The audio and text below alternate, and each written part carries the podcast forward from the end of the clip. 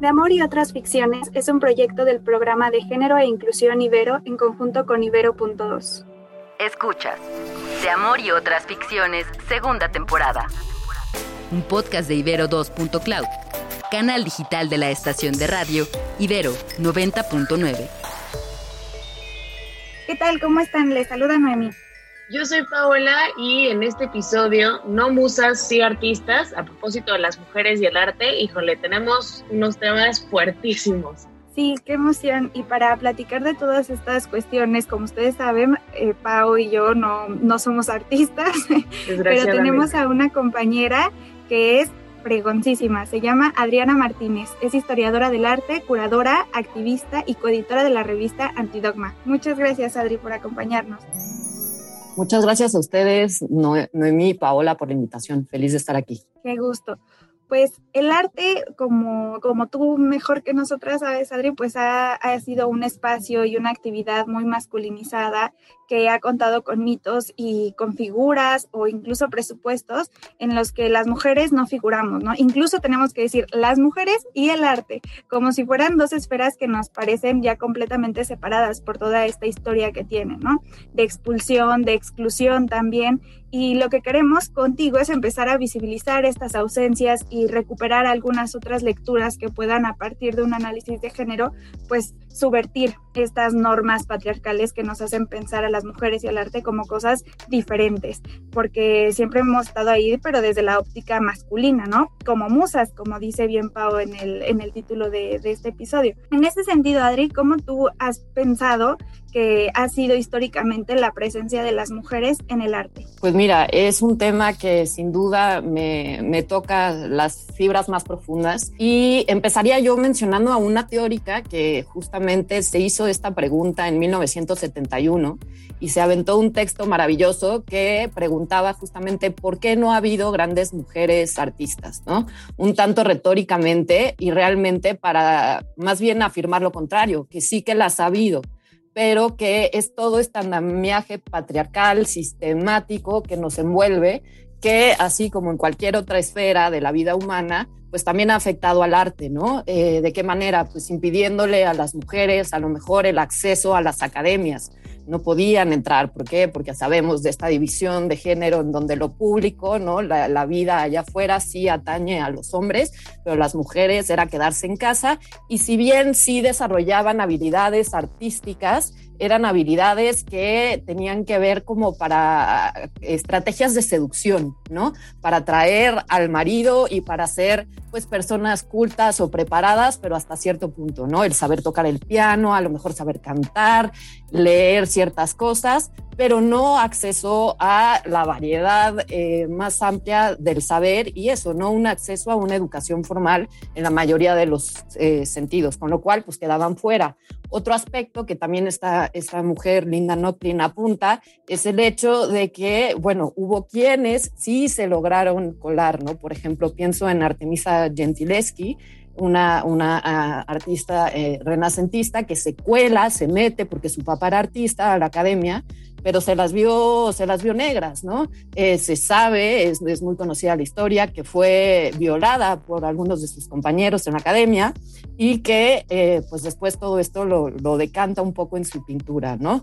Es decir, es el patriarcado en su totalidad en este sistema eh, del mundo del arte que además después pues las olvida, es decir, los historiadores, pues lo que hacían, y además uso los historiadores en masculino, evidentemente, porque no retomaban las vidas ni las obras casi de mujeres, con lo cual pues se fueron borrando a través del tiempo y eh, pues eso, se nos fue, se nos fue quitando esta posibilidad. ¿Y qué es lo, lo, lo, preocupante aquí? Que, digamos, y esto es, hay que resaltarlo también, otra problemática es que estamos insertos en el arte 100% occidental, ¿no? Yo soy historiadora del arte, egresada de ahí de la licenciatura de la Ibero, y yo cuando salí prácticamente la, el currículum era 100% arte occidental, con lo cual pues el resto del mundo parecía no existir y eso también es sumamente problemático, ¿no? Y esto ya nos lleva a hablar también de un canon en la representación. ¿Y qué pasa con esto? Que quiénes son las personas construyendo imágenes y pensamos que las imágenes no son como hoy, ¿no? Que tenemos acceso a ellas y cualquiera puede producir una imagen. Pensemos en ese momento en que las imágenes eran esta gran vía de comunicación a la que solamente ciertas personas tenían acceso y podían crear y estos eran los hombres, ¿no?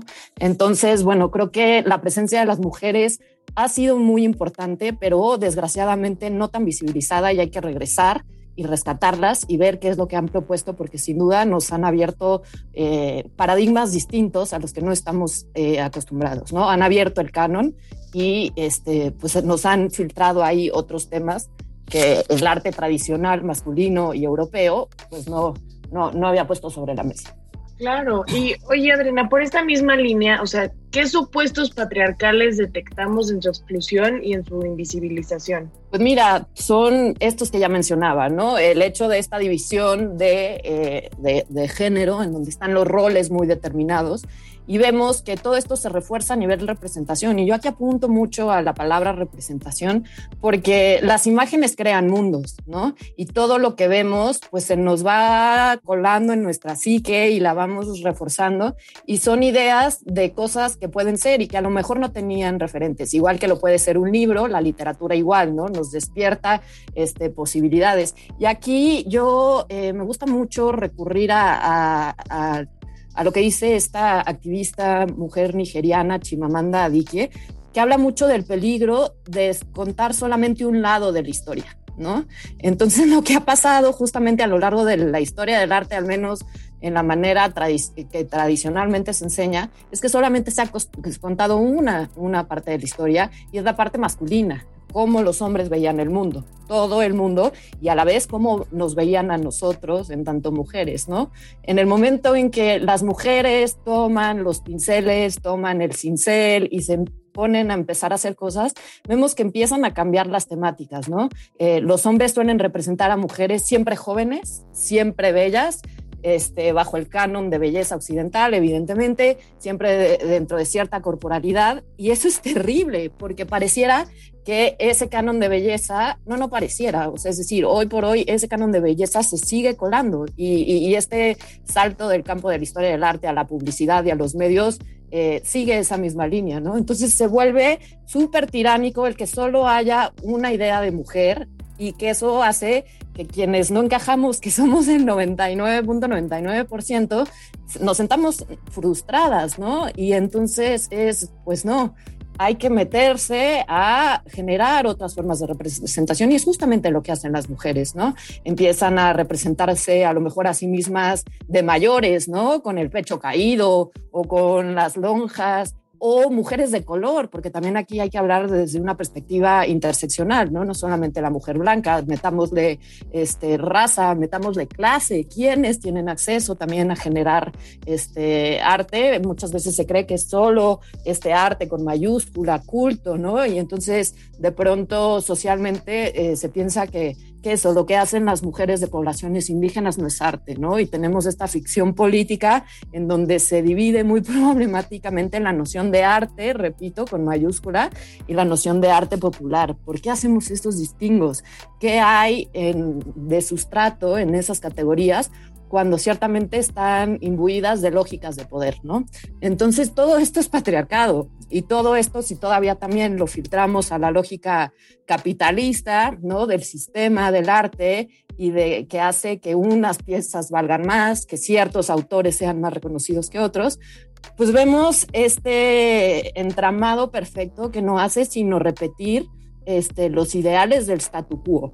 Y aquí justamente de lo que se trata es de subvertir esto, de cambiarlo y de apuntar, yo siempre digo, hacia otros mundos posibles en donde todos, todas, todes quepamos por igual manera y en igualdad de circunstancias. Eh, claro, Adri, y justo me quería remontar esto que mencionabas sobre los cánones de belleza porque siempre mencionamos que, pues la intención no solo de este podcast como producto, sino yo creo que de muchas artistas, directoras, este, escritoras, es pues ir renovando estos, estos referentes, ¿no? Y los referentes son tanto de comportamiento como de, de un canon de belleza y demás, pero creo que justamente es muy difícil a veces renovar estos cánones cuando desde cuándo se remontan los cánones. Y no es que no tengamos de dónde partir, sino que como lleva tanto tiempo siendo el status quo, pues definitivamente es como muy problemático y, muy escandaloso romperlo, que por supuesto hay que hacerlo y, es parte de, ¿no?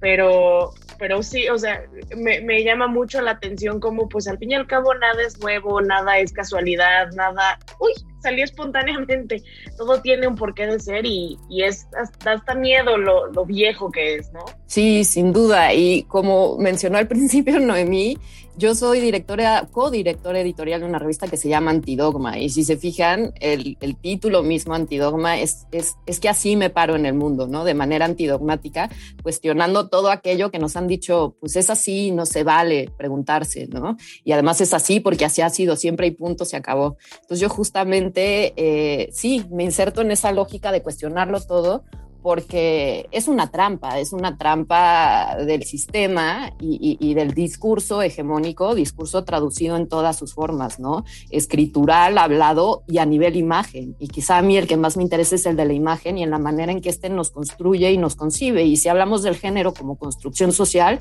pues evidentemente las imágenes están ahí en primer lugar, ¿no? Pero sin duda hay artistas que sobre todo desde la así llamada tercera ola del feminismo, ¿no? Años 70 del siglo pasado, eh, se metieron con todo a darle al canon, a darle por todos lados. Y quizá una de las vías más fuertes que encontraron para hacerlo es usar su propio cuerpo como lienzo, por así decirlo, ¿no? Como bastidor del cual partir para enunciar enunciar y considerarse sujetas, porque una de las más grandes trampas de la historia del arte eh, ha sido el hecho de que pues pareciera que somos objetos representables, no sujetos o sea, sujetos en sí mismo y que, que, tenemos además la capacidad creadora, ¿no? De representar y de, de, representarnos a nosotras mismas. Entonces, las mujeres usan su cuerpo y recurren a estrategias como el performance y, repito, se plantan en espacios públicos, que también eso ya subvierte otra lógica, y empiezan a hacer acciones que, eh, pues dicen, aquí estoy, esto soy, soy mujer y desde aquí tengo una capacidad creadora, ¿no? Y bueno, recurren a hacer denuncias en contra de la violencia eh, de, las mujeres o a simplemente criticar los roles tradicionales de la cocina. Pienso ahorita en una obra de Marta Rosler, este, etcétera, ¿no? Entonces, sí lo que han hecho es decir, ya déjenos de encajar en ese rol tan restringido de lo que para ustedes, hombres, es mujer, ¿no? Porque les ha convenido, pero a nosotras que creen, ya nos cansó, no queremos eso, vamos a cambiarlo por todos los medios, aunque como también bien dices, Pau, es difícil, es difícil, pero yo sí tengo esperanza y creo que hay un largo trecho recorrido en esa línea al día de hoy. Eh, de mujeres rompedoras y que siguen haciendo cosas fantásticas, ¿no? Pienso en Mónica Mayer con su tendedero, que fue un antecedente del Me Too, eh, pienso en Lorena Wolfer y la serie de performances que siempre eh, han apuntado a la denuncia en contra de la violencia, este, etcétera, ¿no? Entonces, pues, pues sí hay, hay grandes artistas, hay que revisarlas, hay que rescatar sus obras y hay que exaltar eh, lo que hacen, porque ahí hay mucho, mucho, mucho que se está haciendo para romper el canon y para permitirnos o al menos tratar de cambiar esta realidad que no siempre nos es tan benévola a nosotras como mujeres, ¿no? Claro, Adri, lo que nos estás diciendo la verdad nos llena de esperanza porque nos estás diciendo que la mirada se puede redirigir y a partir de esto podemos hacer lecturas otras que resignifiquen esa historia del arte hegemónica, occidental, patriarcal que tenemos y nos permitan leerlo a partir de ahí, a partir de las excluidas, de los excluidos también con estas categorías también que, que se nos atraviesan de raza, de colonialidad. Entonces, a partir de eso, resignificar estas ausencias y ahora, a partir de los 70, con, con toda la, la, tercera ola y lo cañón que se vino, la revuelta cultural, poner el mundo patas arriba, pues volteamos a ver otras cosas, vemos que los espacios están siendo transformados y realmente a partir de señalar estas nuevas maneras de interceder, de proceder, de subvertir, se están están habiendo eh, movimientos muy disruptivos, muy disruptores, que, que, podemos pensar en formas otras o formas sustentables, formas bien politizadas que transformen nuestra vida como mujeres y en estos espacios. Muchísimas gracias por platicar con nosotras, Adri. Fue un placer escucharte. Espero para todas y todos quienes nos escuchan haya sido igual. Muchas gracias a ustedes, feliz de estar aquí y sin duda a seguirle apuntando al, al canon para, para subvertirlo. Por supuesto que sí. Como siempre, no se olviden de darse una vuelta por el Observatorio de Género y Juventud en www.generyjuventud.ibero.mx para obtener más información sobre estos temas. Yo soy Paola y esto es De Amor y otras ficciones. De Amor y otras ficciones es un podcast de Ibero2.cloud, canal digital de la estación de radio Ibero 90.9. Agradecemos en la producción a Julio César Lanzagorta, Daniel Maldonado y Uriel Rodríguez. En los podcasts de Ibero.2 alteramos la realidad. Luciana León de la Barra y María Pérez intensean y argumentan para mostrarte cómo la tecnología y el diseño modifican las relaciones humanas en personas complejas, objetos simples. Escucha su primera temporada en plataformas de audio y en ibero2.cloud. Ibero.2. Música para pensar.